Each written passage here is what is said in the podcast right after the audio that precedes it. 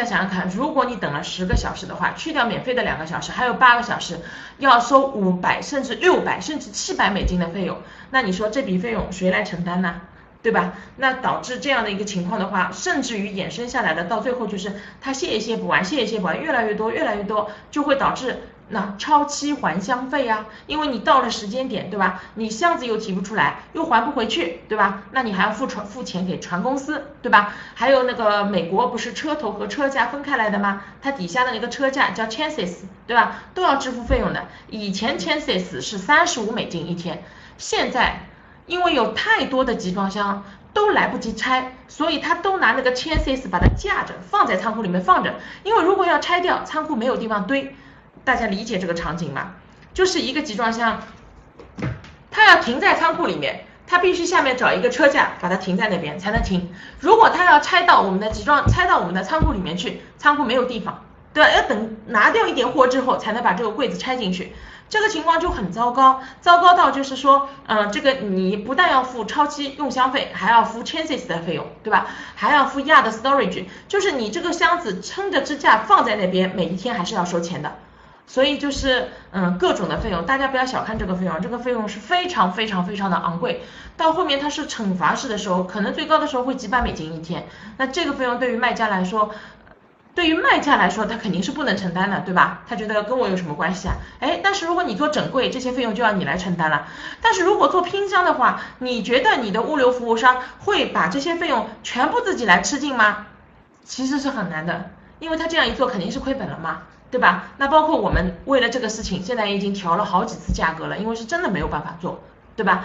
那么就是说了那么多，就是一定要跟大家讲一下，现在美国仓库的这个情况是很糟糕的，就是我说的这种情况。所以现在如果再有物流公司跟你讲直拼直送，尤其是美西地区的话，我觉得你应该要想一想，要想一想这种情况下，他是不是还能够履行这个他的那个条款？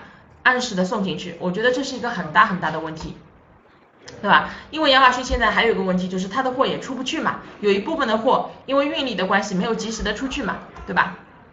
好嘞，我们再往下走啊，我们再看一下下一页的 PPT 啊，嗯，我们这个讲过了，嗯，在。托柜其实我刚才讲了一下的，就是其实就是影响嘛，就是它的那个我刚才讲的那个 chances 也是的，就是车价什么的，它全部反正就是就是有极限了嘛，对吧？反正现在情况是很糟糕的。那糟糕的之后呢，我们再讲一讲对于我们 FBA 上面的影响啊。我看一下啊，啊，我们看我们看一下这张 PPT。等一下我会倒过去讲那张 PPT 的。我们先看一下，我们呢做了一期司机的采访，呃，就是我们问了一下当地洛杉矶当地的司机，现在平均等待的一个时效是怎么样的？大家可以看一下啊，就是 ONT 的话，ONT 就是大里面有大家最熟悉的那个热门仓，就是 ONT 八嘛，对吧？现在是排队四到六到八个小时不等。现在我认为四个小时应该已经很少了，都是普遍都是在六到八个小时，甚至甚至更长。LGB 八对吧，也是大家很熟悉的一个洛杉矶热门仓，对吧？啊，ONT 八刚才想了写了，你看到吗？就是六到八，甚至最长十个小时，对吧？AOA 叉九这个点也是不得了，最近都是十到十二个小时的，但是还有 LGB 八这个点是八到十二个小时。那大家可以看一下啊，就是很恐怖这个数据，就是都是十几个小时，而以前是怎么样的呢？在没有疫情的时候是怎么样的呢？如果你打完托盘去送的话，不会超过，几乎就就是没有代试费，几乎没有。那你到现在一下子产生了几百美金的这个代试费，那你说这个费用谁来承担呢？对吧？有机会的话，大家可以找我们无忧达的那个官方微信啊，来要一下这个视频，可以看一下。因为我们采访的是当地的一个，就是一直在为我们送货的一个，呃，墨西哥籍的一个司机啊，就是反正也是很无奈吧。就整个视频大概一分多钟吧，就是他讲了他最近的一些经历啊，确实是比较比较严重的，能让你感觉到现在的这个问题很严重。那么我们来讲一下，其实这一页的 PPT 里面还有一点，我们要跟大家讲一下预约的事情。就是我们来找一页 PPT 吧，来专门说一下预约的问题，就这一页吧，这一页说一下吧。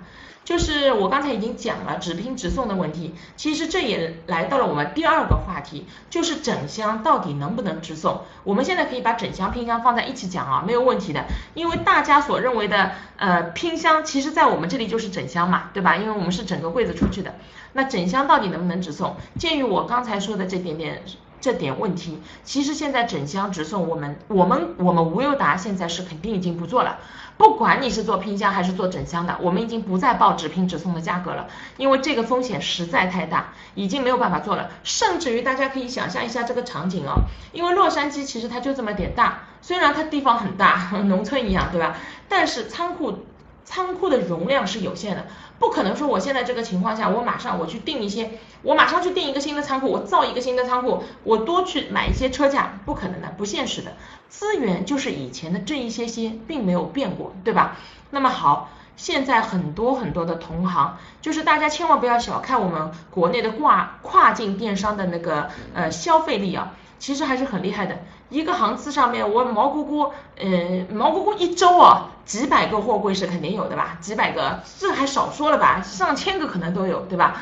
那几，我们就假设一千个货柜一周啊，有到洛杉矶去的。好，原本其中五百个是做直拼直送的，哇，客人做的很爽，哇，价格好低啊！市场上面那种极端的四百块的 ONT 八，其实无非就是直拼直送嘛，对吧？啊，你觉得很爽，价格很低，但是现在有个问题，它送不进去，那怎么办呢？送不进去之后，那么送不，比如说你你今天七月十号，今天是七月十号，你到港的，对吧？你然后去预约，然后亚马逊告诉你，如果你要直送的话，我给你的约是八月十号的，我去一那七月十号到八月十号当中有整整三十天时间。